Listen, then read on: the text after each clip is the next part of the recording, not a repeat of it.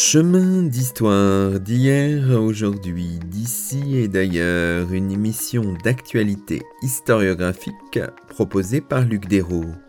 Bonjour à toutes et à tous, c'est le 69e numéro de nos chemins d'histoire, le 27e de la deuxième saison.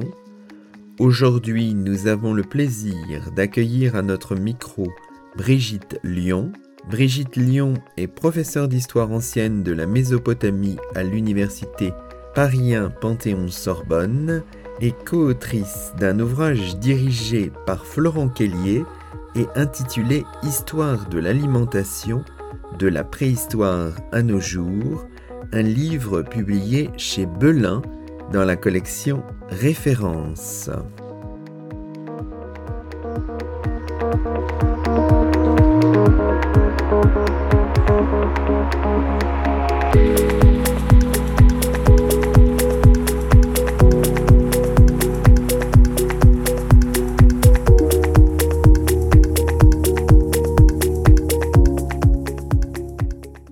Sommes en compagnie de Brigitte Lyon. Bonjour à vous. Bonjour. Et nous traitons, nous abordons la question de l'alimentation et du rapport euh, avec les sociétés en Mésopotamie. Donc là, nous nous plongeons euh, dans des époques très anciennes, hein, jusqu'au quatrième millénaire avant Jésus-Christ. On pourrait revenir parce que ça n'est pas forcément évident euh, pour ceux et celles qui ne connaissent pas spécialement ce champ sur les sources qu'il faut convoquer pour faire une histoire de l'alimentation dans ces temps anciens, il y a une forme de paradoxe d'une certaine manière, parce que de l'extérieur, on se dit qu'on doit avoir très très peu de documents, mais c'est faux en, en, quelque sorte, Brigitte Lyon. On a, euh, vous dites, une documentation abondante, mais sélective. Expliquez-nous un peu. Alors euh, oui, surtout du point de vue des sources écrites. Hein, la, Mésopotamie, c'est tout de même la région du monde où l'écriture a été inventée, au milieu du quatrième millénaire avant notre ère euh, à peu près. Et on a à peu près 3500 euh, ans de, sources écrites en caractère cunéiforme sur tablette d'argile. Donc déjà, on est documenté dans la longue durée. Et on a une masse de documents qui est, considérable. On estime à un million de, tablettes, peut-être ce qui a été découvert. C'est une estimation, évidemment, on n'arrive pas à les compter une par une, mais euh, on en a énormément. Alors, on peut aussi se dire qu'un million pour trois millénaires et demi, ce, n'est pas tant que ça, et c'est très inégalement réparti dans le temps et dans l'espace. Et c'est aussi très inégalement réparti du point de vue du contenu. Bien évidemment, on n'a pas euh, un million de tablettes qui parlent d'alimentation. C'est très, très variable. On a beaucoup de choses, ça on peut le dire parce que c'est vrai à peu près toutes les époques, qui viennent de ce qu'on appelle les, grands organismes, les temples, les palais, qui ont beaucoup de produits agricoles à gérer. Et donc par là, on a une fenêtre ouverte sur les dossiers de l'alimentation, la gestion du grain notamment. Et puis bien sûr, on a toutes les sources euh, archéologiques, puisqu'il y a eu beaucoup de fouilles faites dans le Proche-Orient ancien. Donc tous les restes de flore, de faune qui sont maintenant de mieux en mieux euh, étudiés avec des analyses de plus en plus spécialisées. Et puis, dans les bâtiments, ce qu'on connaît depuis les débuts de l'archéologie au Proche-Orient, c'est-à-dire depuis le 19e siècle, euh, toutes les pièces dans lesquelles on a pu trouver des installations culinaires, euh, des fours, des foyers, et puis de la céramique qui est omniprésente euh, au Proche-Orient. La différence entre les fouilles anciennes et les fouilles récentes, c'est que dans les fouilles anciennes, on nettoyait bien toutes ces céramiques, et aujourd'hui, on ne les nettoie surtout pas avant de les avoir analysées, d'avoir analysé les résidus d'alimentation qui peuvent s'y trouver. Et puis on a des, images, on en a beaucoup moins que chez nos voisins euh, égyptiens, mais on en a à la fois, bon, les images qu'on connaît peut-être le mieux, c'est les, grands reliefs des palais néo-assyriens, mais euh, on a également euh, des toutes petites images, par exemple, sur les sauts cylindres que les gens portaient et dont ils se servaient comme signature. Et là, on a des, images minuscules, mais des fois très, très précises. Alors la difficulté, c'est d'arriver à, additionner ou, croiser tout ça et à confronter les textes, les images, et tout ça ne correspond pas toujours.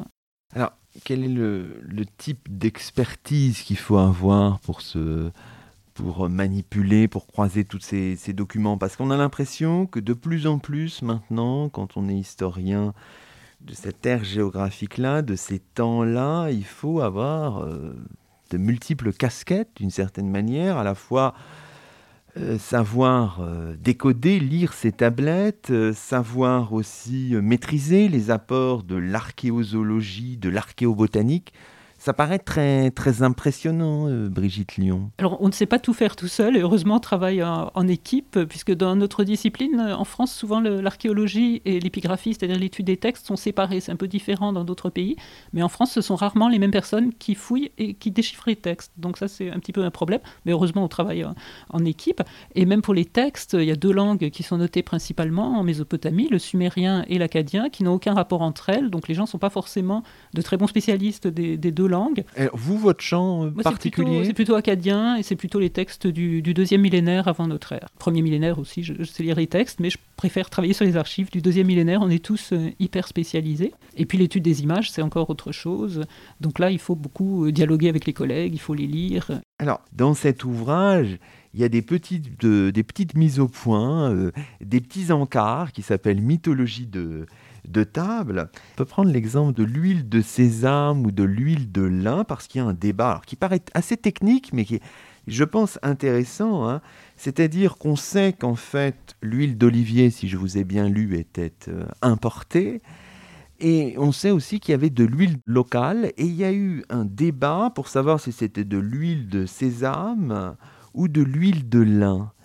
Ces dernières décennies, finalement, il y a eu plusieurs argumentations en faveur de l'une ou de l'autre hypothèse, avec précisément des données produites par euh, l'archéobotanique notamment. Ça, c'est passionnant et qui peuvent aller dans un sens ou dans l'autre. Enfin, voilà. Oui, oui, ça c'est un petit peu un, cas d'école euh, chez nous. Alors effectivement, on sait que l'huile n'est pas de l'huile d'olive parce que l'olivier c'est un arbre méditerranéen, mais la Mésopotamie, ça n'est pas une région méditerranéenne, c'est tout à fait à, l'intérieur des terres. Donc euh, l'huile d'olive, elle est appréciée, mais elle est importée. Et il y a d'autres plantes qui produisent de l'huile. Et au départ, on est parti euh, de, la documentation écrite, comme on l'a souvent, euh, fait. Et en sumérien, il est clairement question d'une plante qui produit de l'huile. il y a une suite d'idéogrammes euh, qui disent grain végétal et matière grasse. Donc voilà, on sait que c'est un, une, graisse végétale et pas animale, parce qu'il y a aussi des graisses animales qui sont utilisées, mais on peut avoir plusieurs plantes oléagineuses. Et donc le débat a balancé entre le sésame et le lin. Alors le sésame a été euh, d'abord euh, tout à fait privilégié parce que le nom acadien c'est Shamash Shamnou qui veut dire la même chose, qui veut dire euh, plante à huile, mais Shamash Shamnou qui a été abrégé quelquefois en Cham Chamou, bah, ça ressemble à sésame en français. C'est passé par le grec, c'est le, même mot dans beaucoup de, langues. Et donc on s'est dit, bon ben voilà, c'est le, sésame, n'allons pas chercher plus loin. Et dans un deuxième temps, dans les années 60, ça a été remis complètement en question par un archéobotaniste danois qui a euh, trouvé euh, que dans les fouilles, il y avait beaucoup de, graines de lin, mais très peu de graines de sésame. Selon lui, il n'y en avait pas avant le premier millénaire. Or, cette plante à huile, elle est attestée dans les textes sumériens du troisième millénaire, euh, dans les textes acadiens du deuxième millénaire, etc. Et donc, du coup, il a proposé que ce soit de l'huile de lin. Et jusque dans les années 80-90, il y a eu cette hésitation au point que notre, enfin, l'un de nos grands dictionnaires de référence, le dictionnaire de Chicago, nous traduit, explique, euh, fait une petite notice pour expliquer ce débat, et euh, indique peut-être l'un, avec un point d'interrogation, enfin, une certaine hésitation, mais on a beaucoup discuté de ça. Et puis, dans un troisième temps, on est revenu au sésame, d'abord parce que des fouilles plus fines et des analyses plus fines ont montré qu'il y avait bien des graines de sésame dès le deuxième millénaire et probablement avant. Et puis aussi parce qu'il y a un texte qui indique que euh, on sème le sésame juste après la moisson de l'orge en mai-juin et qu'on le récolte à l'automne, enfin qu'on sème cette plante à huile, n'est-ce pas? Et donc ça c'est le cycle du sésame et c'est pas du tout le cycle du lin qui est, semé et récolté à d'autres à d'autres moments. Donc là c'était vraiment la preuve en rassemblant les données euh, archéologiques et euh, épigraphiques qu'on a bien affaire à du sésame. Mais le lin existe aussi et il est utilisé plutôt dans l'artisanat textile même si les gens portent des vêtements en laine très majoritairement, mais il y a aussi des vêtements de lin, donc le lin est aussi bien présent. Alors si on regarde un peu les, produits, euh, l'orge, c'est le produit de base, c'est un peu la star du moment, un peu. On le voit partout, fournit le pain, mais aussi euh, la bière, circule comme moyen de, de, paiement. Alors évidemment, là aussi, il y a peut-être un, biais des sources, enfin. C'est-à-dire que on le voit... Euh, partout, mais il faut toujours être quand même méfiant. C'est pas parce qu'on le voit partout qu'il est partout peut-être. Il est partout dans la documentation. alors, c'est ça, il est partout, et il devait être partout dans la, dans la vie quotidienne. Alors, il faut bien préciser que c'est de l'orge, effectivement, et de nouveau, ce n'est pas du blé, on n'est pas dans les régions méditerranéennes. Euh, l'orge, apparemment, résiste mieux euh, à la salinisation des sols, et comme en Mésopotamie, surtout dans le sud, il y a beaucoup d'irrigation. Euh, les sols sont plus salés et c'est moins bon pour la culture du, blé. Alors on a aussi du blé, de l'amidonnier, etc. Mais c'est plutôt l'orge au point que quand euh, il est fait mention du grain sans précision, il faut souvent comprendre que c'est de, de l'orge. Alors on le voit partout parce qu'il est produit partout, mais euh, je dirais qu'on le voit trop parce que le biais des sources, c'est qu'on a souvent des sources institutionnelles. Et les institutions bah, déjà possèdent de, grandes étendues de, de, terres arables, mais on voit arriver l'orge quand elle est stockée, quand elle est redistribuée. Et on n'a pas du tout la même approche pour des produits qui n'avaient pas une longue durée de, conservation. Donc tout ce qui était des produits qu'on pourrait appeler de, circuit court, on ne les voit pas. Par exemple, les légumes frais euh, qui doivent devenir euh, très vite euh, mauvais, on n'a pas le temps de les stocker, de les comptabiliser pour les redistribuer aux travailleurs plusieurs jours après. Ça, ce n'est pas possible. Donc il va y avoir des, circuits très courts d'approvisionnement et, et éventuellement de redistribution de produits qui doivent absolument être frais. Et ces produits-là, on ne les voit pas du tout dans les sources, alors qu'on sait qu'ils existaient. En revanche, l'orge, bah, comme il peut se conserver sur l'année ou même au-delà, on, ne voit qu'elle. On connaît par les sources la consommation, vous dites, de dattes, de grenades, de figues, de pommes, de raisins, de lentilles, de pois chiches, d'oignons, de concombres, de cressons.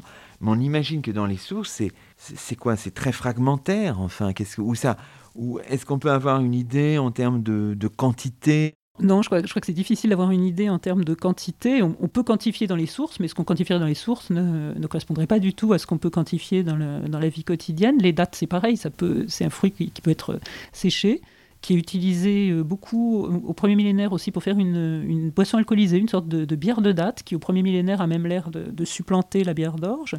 Mais pour d'autres fruits, euh, on a très peu d'indications. Quelquefois, on en voit sur les bas-reliefs assyriens. Donc, on se dit, ah, voilà des, grenades, ah, voilà des, raisins, mais les textes les mentionnent euh, très, très peu. De même, il y a un certain nombre de plantes dont on connaît les noms, mais qu'on n'arrive absolument pas à faire correspondre à des espèces connues, tout simplement parce qu'on a des listes de, de mots, par exemple, que les scribes apprenaient pour apprendre à écrire, qui sont classés de façon thématique. Donc, on a des listes de noms de plantes et on n'arrive absolument pas à savoir concrètement à quelle plante ça correspond. Et même en faisant de l'étymologie et en essayant de voir s'il y a un nom proche en, arabe ou en hébreu, puisque ce sont des langues de la même famille que l'acadien, on n'est jamais sûr que l'étymologie ne, nous fasse pas rencontrer de faux amis. Si on considère euh, l'élevage, vous, vous le dites, les animaux sont recherchés pour leur laine, euh, les moutons, leurs poils, les chèvres, leur peau, leur lait. Les vaches et les bœufs sont surtout des animaux de trait, vous dites. Les porcs, c'est un cas particulier parce qu'eux, ils sont élevés pour leur viande et leur graisse, Brigitte Lyon. Le cochon est une exception parce qu'on ne peut l'élever que pour le manger. Il n'y a pas tellement de, sous-produits du, cochon, alors que tous les autres animaux domestiques ont une utilité autre que euh, strictement la viande. Mais c'est vrai que l'approche qu'on a aujourd'hui de, l'animal euh, domestique, c'est plutôt un animal de boucherie. Enfin, quand on voit un, mouton, on voit un gigot, qu'on soit végétarien ou pas, on pense que le mouton va être mangé. On ne pense pas qu'on l'élève prioritairement pour la laine. Alors qu'en Mésopotamie, il semble que ce soit quand même beaucoup l'inverse et qu'on ne mange la bête que, j'allais dire, en fin de course, on devait manger des animaux peut-être vieux, ou alors quand on veut avoir vraiment des animaux de bonne qualité, ça on le voit pour le roi, pour les temples, on les engraisse spécialement pour qu'ils pour qu'ils soient mangés.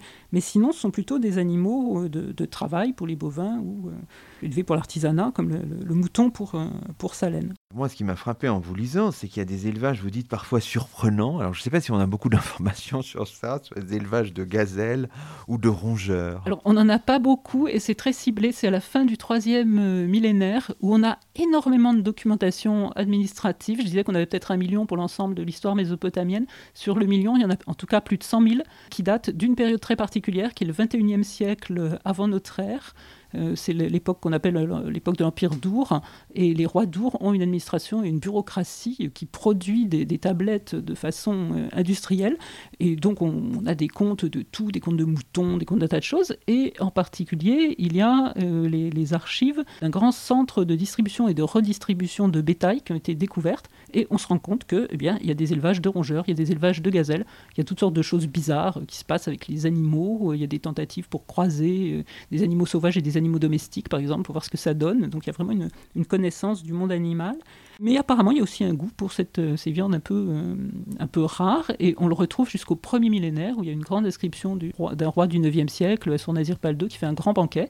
Et qui explique qu'on a mangé à ce grand, grand banquet qui a duré 10 jours 500 euh, biches et 500 gazelles. Donc apparemment, ce, goût est resté au moins dans les élites pour ces viandes un petit peu rares. Et puis au premier millénaire, on commence à avoir euh, beaucoup d'élevages d'oiseaux aussi de, basse-cour. Et alors, si vous me permettez juste un, petit scoop, on a un problème avec les poules qui semblent arriver assez tard au Proche-Orient. Et récemment, une de nos collègues a trouvé sur un, un site du Kurdistan euh, irakien euh, des ossements et les archéozoologues ont été euh, formels, ce serait une poule, donc on aurait une poule dans des niveaux du troisième millénaire, donc pour l'instant c'est la, plus vieille poule d'Irak euh, qui aurait été trouvée assez, assez récemment. Formidable Alors, on a aussi eu un certain nombre d'informations sur la transformation, enfin l'élaboration et puis la transformation de ces produits.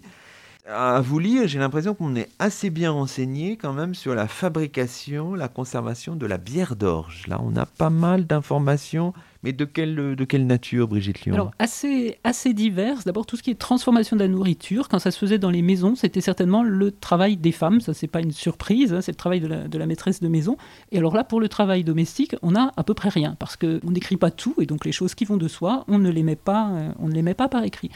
On a quand même des informations dans un corpus très particulier qui date du, tout début du deuxième millénaire. Ce sont des, archives qui ont été trouvées en Turquie et qui documentent des familles de marchands euh, qui venaient de la ville d'Achour dans l'Irak du Nord euh, actuel et qui allaient jusqu'en Turquie actuelle, donc ils faisaient à peu près 1000 km.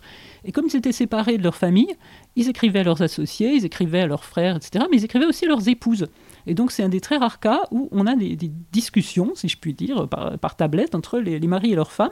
Et donc les femmes rendent compte de ce qu'elles font à la maison et on voit très bien que ce sont elles qui euh, préparent la bière, euh, la bière d'orge. Alors évidemment, elles ne donnent pas la recette puisqu'elles savent très bien comment on fait, elles doivent faire ça tous les jours. Mais elles disent qu'elles doivent acheter certains ingrédients qu'elles doivent préparer certaines choses. Sinon, pour euh, la, fabrication de la bière, il y a un texte qu'on cite souvent qui est un hymne à la déesse de la bière, qui a l'air de euh, chanter les louanges de la déesse, bien sûr, et d'indiquer les principales étapes de la fabrication de la bière. Mais ça a été très discuté pour savoir si les étapes étaient dans le bon ordre ou pas, parce qu'évidemment, ce, texte n'a jamais été écrit pour expliquer aux gens comment vous de la bière, eux le savaient.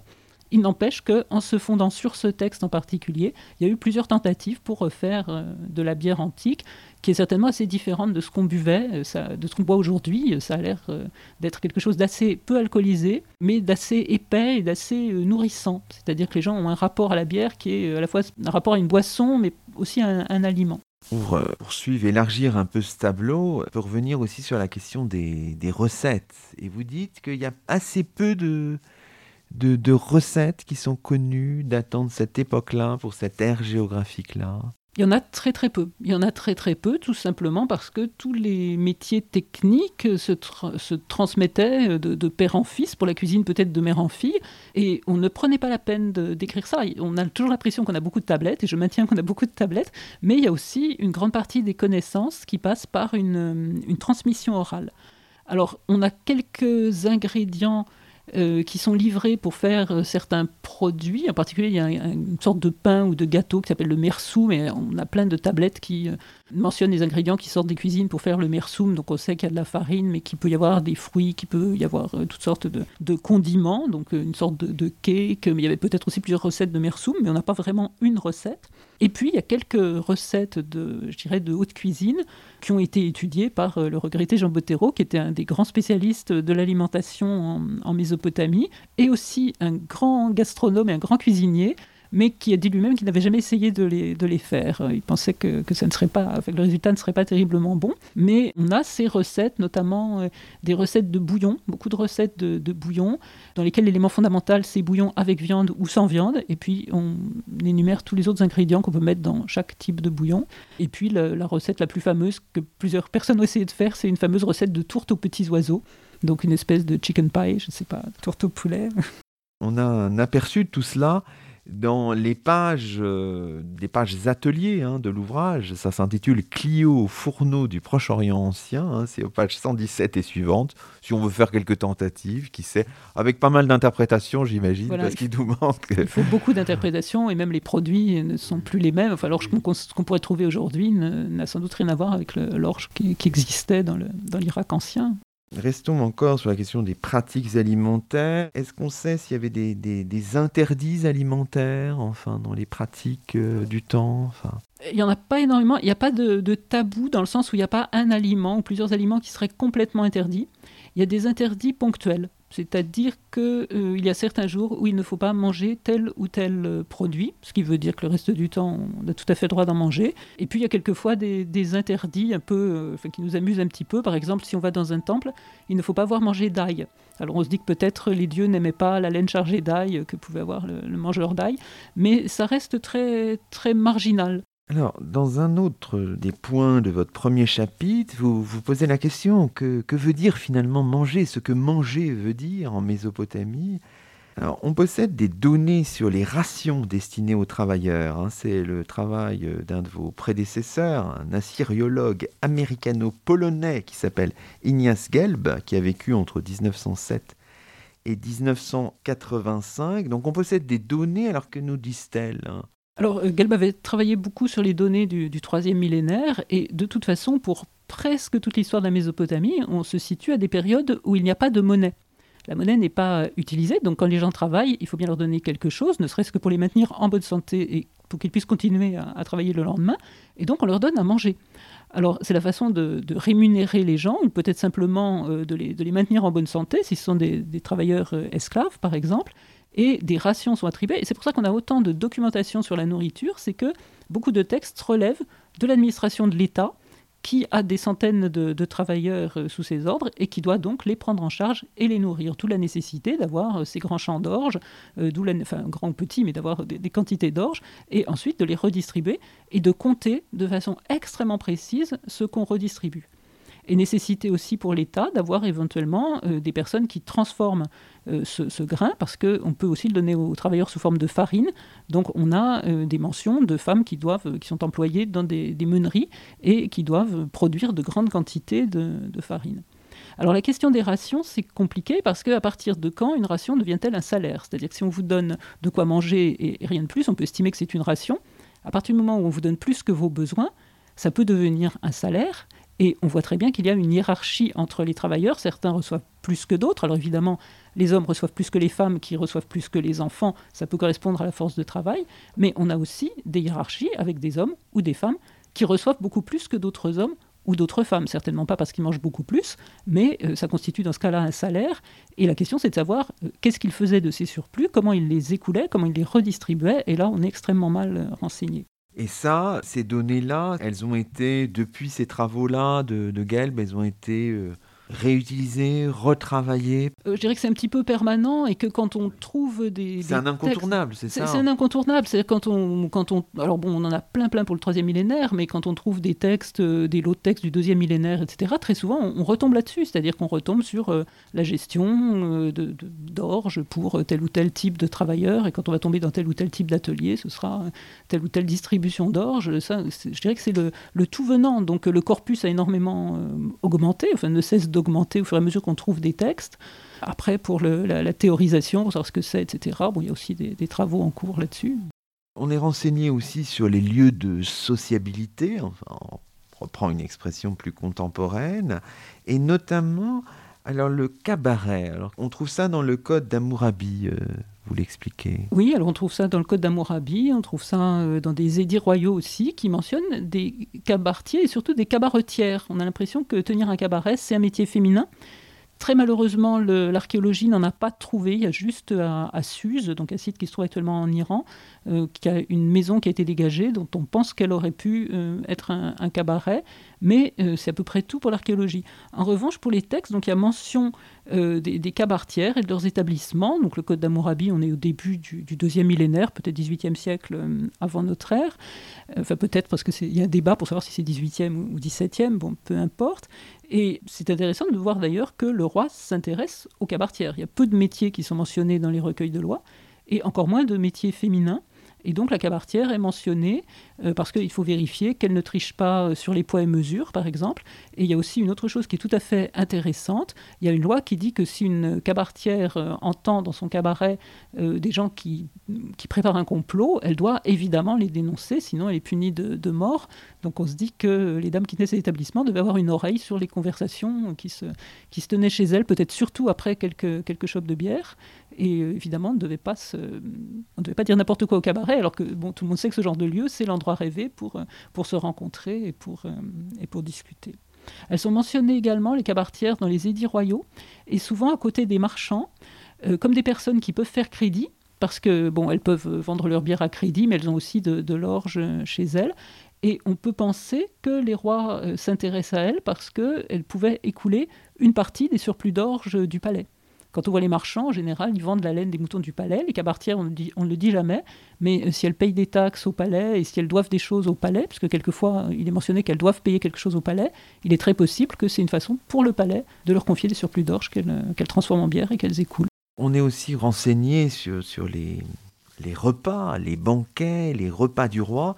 Alors, dans le livre, évidemment, il y a des représentations qui sont parfois connu. Beaucoup d'enseignants du secondaire qui nous écoutent connaissent parce qu'on le trouve dans tous les livres de sixième. Évidemment, ce fameux étendard d'Our hein, qu'on peut voir au British Museum avec ses deux faces. Là, c'est la face de la paix. Alors c'est saisissant parce qu'il y a ce, comment dirais-je, ce lapis lazuli là, étincelant, ce bleu magnifique. Bon, peut-être que quand on le commence, quand on est professeur de sixième, on n'a pas toutes les clés, on a toujours un peu de difficulté. Mais ce qui est intéressant, c'est qu'on voit le roi d'Our gobelet à la main.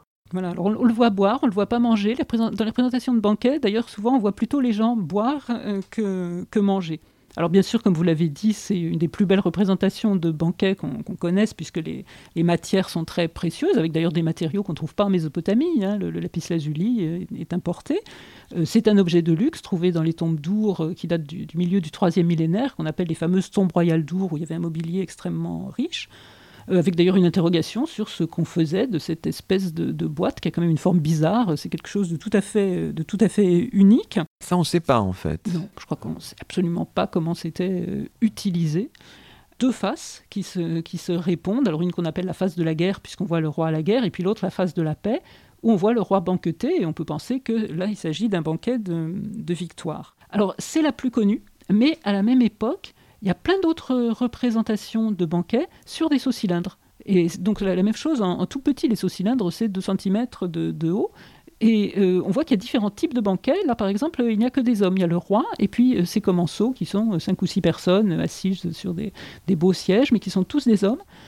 sur les sauts cylindres, il y a des figurations avec des femmes. Quelquefois, il n'y a que des hommes, quelquefois, il y a des hommes et des femmes, quelquefois que des femmes aussi, éventuellement. Donc, il y a certainement différents types de banquets et toujours à peu près de la même époque, des belles plaques euh, en, pierre euh, où on voit deux personnages en train de, banqueter, euh, quelquefois hommes et femmes, et quelquefois on se demande si ce ne sont pas aussi des divinités, s'il n'y aurait pas certains banquets qui se tiendraient dans les temples avec les, divinités.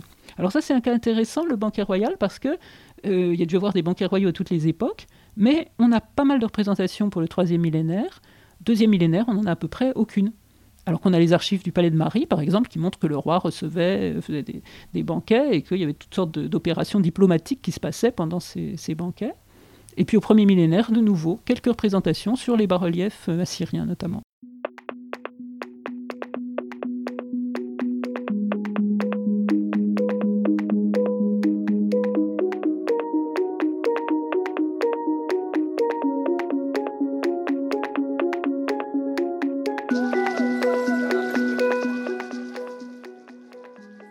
Écoutez Chemin d'Histoire, une émission d'actualité historiographique.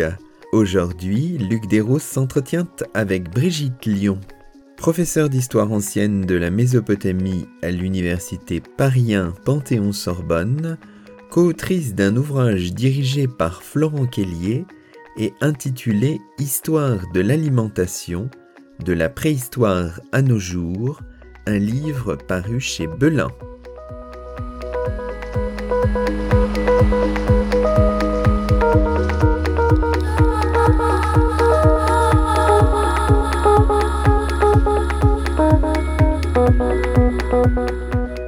Alors, dans le deuxième chapitre hein, que vous écrivez, que vous proposez dans cette histoire de l'alimentation, euh, là, on arrive à des choses plus un peu différentes. On est dans l'imaginaire de l'alimentation. Hein, c'est très beau. Dans la construction, tous ces récits épiques, mythiques, dans lesquels vous dites nourritures et boissons proposées par les dieux possèdent des pouvoirs magiques. Donc il faut aller aussi, quand on fait l'histoire de l'alimentation, on comprend l'épaisseur de l'histoire qu'on propose, qui est une histoire vraiment culturelle, il faut aller aussi dans ces récits et pas seulement dans les données euh, matérielles, dans les recettes, etc. Il faut aller dans cet imaginaire et c'est ça qui est aussi tout à fait passionnant, Brigitte Lyon. Oui, alors les textes mythologiques, euh, ce ne sont pas les plus nombreux, ce sont peut-être ceux qui ont été les, plus traduits, mais euh, ils sont relativement rares dans, notre corpus. Et les textes mythologiques mettent en scène les dieux.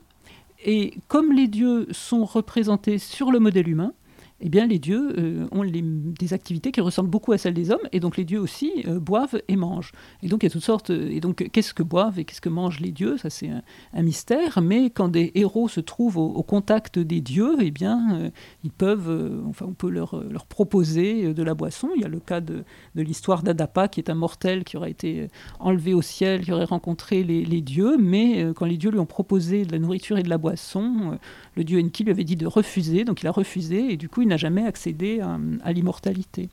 Et dans l'autre sens, dans l'épopée de Gilgamesh, quand il cherche la vie éternelle, eh bien, il rencontre le, héros qui a survécu au déluge, qui lui est devenu immortel, mais qui lui explique que ben non, la vie éternelle, ce, ne sera pas pour lui. Et euh, il lui propose, ou plutôt c'est la, femme de ce survivant du déluge, qui propose euh, de fournir à Gilgamesh quelque chose qu'il maintiendra euh, sinon en vie éternelle, mais du moins en, vie un, certain temps, qui est une plante, une plante de jouvence, une plante qui doit donner au héros la possibilité de, redevenir jeune. Et ben, ça marche pas parce que Gilgamesh se fait bêtement voler la plante par un serpent. Et c'est pour ça que les serpents muent d'ailleurs, puisqu'ils redeviennent jeunes, ils perdent leur vieille peau, mais euh, le héros n'accède pas à la vie éternelle ni à l'éternelle jeunesse.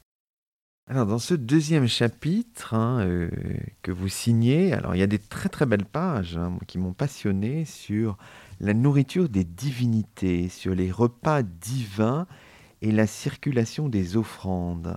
Alors peut-être pour en avoir un aperçu et partir d'un document, on pourrait présenter, si vous voulez, alors je trouve magnifique, on pourrait présenter ce vase d'Uruk conservé au musée de, Bagdad, qui est en albâtre. Et ce qui nous intéresse peut-être particulièrement, je crois, Brigitte Lyon, c'est le registre supérieur. Hein. Alors en fait, tous les registres sont, euh, sont intéressants parce qu'au registre inférieur, il y a des, plantes.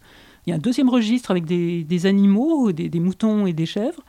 Encore au-dessus, un registre avec des personnes qui apportent des offrandes. Et puis au registre supérieur, le roi qui apporte des offrandes à une déesse qui est identifiée comme la déesse Inanna, qui était la grande déesse d'Uruk. Enfin, on sait que c'est Inanna parce qu'il y a une grande hampe qui est toujours associée à cette, à cette déesse. Et euh, il y a un personnage qui reçoit les offrandes. Donc, est-ce que c'est la déesse? Est-ce que c'est quelqu'un qui représente la déesse? Et derrière cette grande hampe, eh bien, il y a toutes sortes de, provisions qui sont entassées. Il y a des animaux, etc. Alors, les, registres inférieurs euh, sont intéressants aussi. Ça a été interprété par une collègue comme une sorte d'hymne à la fertilité du pays. C'est un vase euh, qui date de peut-être 3000 euh, avant notre ère, hein, en tout cas qui est très ancien. Et alors c'est un vase euh, à Bagdad, mais il est un peu miraculé parce qu'il a été volé au moment du, pillage du musée de Bagdad et puis il a été retrouvé, il est revenu. Et je crois qu'il y a une copie également au musée de, Berlin. Donc là, on, voit en fait le roi qui apporte des provisions à la déesse et donc on est dans cette idée des, dieux et des déesses qui mangent, hein, qui ont besoin de, se nourrir, et qui ont besoin des, hommes pour se nourrir d'ailleurs. Dans l'histoire de la création de l'humanité, euh, on raconte que les dieux ont créé les hommes parce que les dieux en avaient assez de travailler. Et donc ils ont créé les hommes pour travailler à leur place. Et donc travailler pour les dieux, ça veut dire euh, cultiver les champs et leur apporter des offrandes. Évidemment, ce qui est intéressant, c'est la circulation, et ça, je crois qu'on le sait, c'est parce qu'une fois qu'on leur a présenté ils se contentent apparemment des odeurs. Et une fois qu'ils sont satisfaits, ben, cette nourriture, elle est bien mangée. Et par qui donc, euh, Brigitte Lyon Bon, là, il faut aller, faut aller regarder le livre de Daniel dans la Bible, qui est évidemment très polémique par rapport aux pratiques du Proche-Orient, euh, qui explique que le roi de Babylone est un peu naïf et croit que sa, grande divinité euh, est une divinité vivante parce qu'elle mange tous les jours. Et Daniel lui dit mais non, pas du tout. Ce sont les prêtres qui se moquent de toi et qui viennent voler les offrandes de la nuit. Et il arrive à, confondre les méchants prêtres et à montrer au roi que sa divinité ne vaut rien du tout. Alors c'est bien sûr un texte polémique, mais ça a une part de, de vérité. D'abord, les dieux sont supposés manger tous les jours, effectivement. Et ce sont bien les prêtres, entre autres, qui mangent les offrandes. là où ça devient faux, c'est que le roi n'est pas idiot, et il sait très bien que la statue de culte ne mange pas. Il sait très bien que ce sont les prêtres qui mangent, et il sait très bien que d'ailleurs, il n'y a pas que les prêtres qui mangent, puisque une, une partie des offrandes est renvoyée au roi. Donc il est tout à fait au courant que la, divinité ne mange pas, euh, même s'il y a des, rituels pour animer la statue de culte, hein, pour que le, dieu soit vraiment présent dans sa, dans sa statue. Euh, les gens pensent vraiment que la statue de, divine n'est pas juste un, bout de bois avec des métaux dessus, mais c'est vraiment une, présence euh, divine. Alors, cela dit, il y a quand même tout un, rituel qui est opéré pour que les, dieux mangent. Donc, on leur amène vraiment des aliments en très grande quantité, en musique. Euh, ils mangent dans un espace qui est relativement euh, protégé. Et dans le temple, il y a des cuisiniers, qui des, des, brasseurs qui préparent la bière, des cuisiniers qui préparent la nourriture, des boulangers qui préparent le, pain pour les, divinités. Et ensuite, euh, on, le sait surtout par les, des listes de redistribution du premier millénaire, et en particulier de redistribution de, viande. toutes les parties des agneaux de sacrifice, par exemple, sont redistribuées alors au roi, aux différents membres du clergé, aux différents travailleurs du temple avec un problème, c'est que là aussi, derrière, il doit y avoir une, forme de redistribution qu'on ne comprend pas bien, enfin, qui n'est simplement pas documentée par les textes, parce que euh, on peut imaginer que le, prêtre ou le desservant du temple qui reçoit euh, tous les jours la même part euh, d'un mouton doit en avoir plus qu'assez de manger toujours la même part de, de, mouton tous les jours de sa vie. En tout cas, on a des chiffres pour l'époque c'est le site, donc quelque chose de très tardif. Dans les temples d'Uruk, il y a des centaines d'animaux qui sont offerts tous les jours. Ah oui, quand ah oui, oui, les moutons meurent en grande quantité euh, au, profit des dieux, et puis derrière, évidemment, des, gens du temple, une partie de la population qui travaille autour du temple et qui euh, reçoit de la viande de cette façon. Ça, c'est la nourriture des divinités, mais on nourrit aussi les morts, Brigitte Léon. Alors, on nourrit aussi les morts, moins que les divinités, ils sont moins, moins voraces, et moins que les vivants aussi, heureusement, parce qu'il y a toujours plus de. Même dans ces époques très anciennes, il y a déjà plus de morts que de, que de vivants donc euh, ça reviendrait vraiment euh, très cher, mais on nourrit les morts parce que on pense qu'il y a une vie post-mortem. Alors déjà au moment de la mort des, gens, au moment de l'enterrement, puisque la, principale technique de, traitement des morts c'est l'inhumation, il y a un repas qui rassemble les vivants et qui est considéré peut-être un peu comme le, dernier repas qu'on fait avec le mort, juste avant ou juste après son enterrement. Et d'autre part, euh, les morts sont supposés emporter des provisions de nourriture avec eux, puisque dans les tombes, on retrouve, pas systématiquement, mais parfois, des, plats qui ont contenu de la nourriture. Alors après, est-ce que c'est difficile à interpréter? Est-ce que c'est pour les, nourrir pendant leur voyage vers l'au-delà? Est-ce que c'est pour qu'ils mangent une fois qu'ils sont arrivés dans l'au-delà? Est-ce que c'est pour qu'ils euh, amènent une partie de ces offrandes aux divinités infernales? C'est un petit peu difficile à, savoir. En tout cas, après la mort des gens, y compris longtemps après, des années après, on continue de leur offrir à date fixe, euh, souvent au début de chaque mois, euh, des offrandes alimentaires. Alors on a peu d'informations, parce que là aussi ça relève du, culte domestique qui se fait dans les maisons, mais on a quelques informations pour des rituels royaux, puisque pour les rois, ben, ça se fait dans le, dans le palais, et on offre euh, un certain nombre de, choses au, roi défunt, alors souvent au début du mois, quelquefois au milieu du mois aussi, ça a l'air d'être calé sur les, phases de la lune, puisque ce sont des mois lunaires.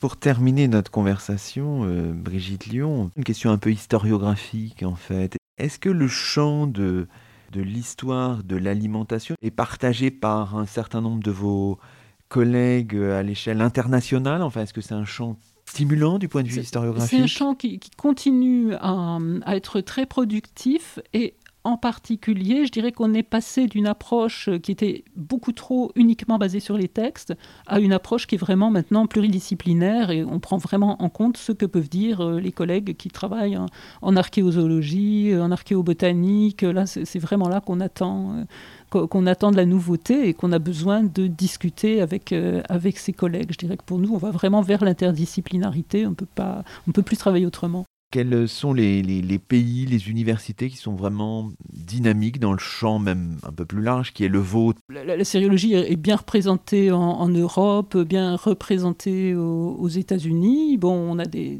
contact avec nos, collègues des pays du Proche-Orient dans la mesure où c'est, possible. Mais bon, les, fouilles ont repris maintenant en Irak, au Kurdistan. Bon, la Syrie, pour l'instant, les Syriens continuent de fouiller certains sites, mais les, contacts sont évidemment coupés. Il y a beaucoup de choses qui se font en, Turquie aussi. Donc, euh, c'est, un champ qui, fonctionne très bien. Pour l'alimentation, j'ai envie de dire que nos collègues italiens sont en pointe. Et tous les ans, on a un grand congrès, donc qui cette année sera complètement en visioconférence, hélas. Et ça devait être à Turin. Et tous les ans, il y a un thème différent dans ce congrès. Et cette année, ça va être euh, boire et manger. Donc euh, voilà, il n'y a, pas de, a pas de hasard. Et on a beaucoup de, collègues italiens qui ont bien travaillé là-dessus. Alors ce ne sont pas les, seuls, hein, mais je, les mentionne quand même. Bon, bah, très bien. Merci beaucoup, Brigitte Lyon. Merci à vous. C'est ainsi que se termine le 69e numéro de nos chemins d'histoire, le 27e de la deuxième saison. Aujourd'hui, nous étions en compagnie de Brigitte Lyon, professeure d'histoire ancienne de la Mésopotamie à l'université Paris Panthéon-Sorbonne, coautrice d'un ouvrage dirigé par Florent Kellier et paru chez Belin, un livre vivement recommandable intitulé Histoire de l'alimentation de la préhistoire à nos jours. Toutes nos émissions sont disponibles sur la plateforme SoundCloud. À très vite pour un nouveau rendez-vous radiophonique. Que la force historienne soit avec vous.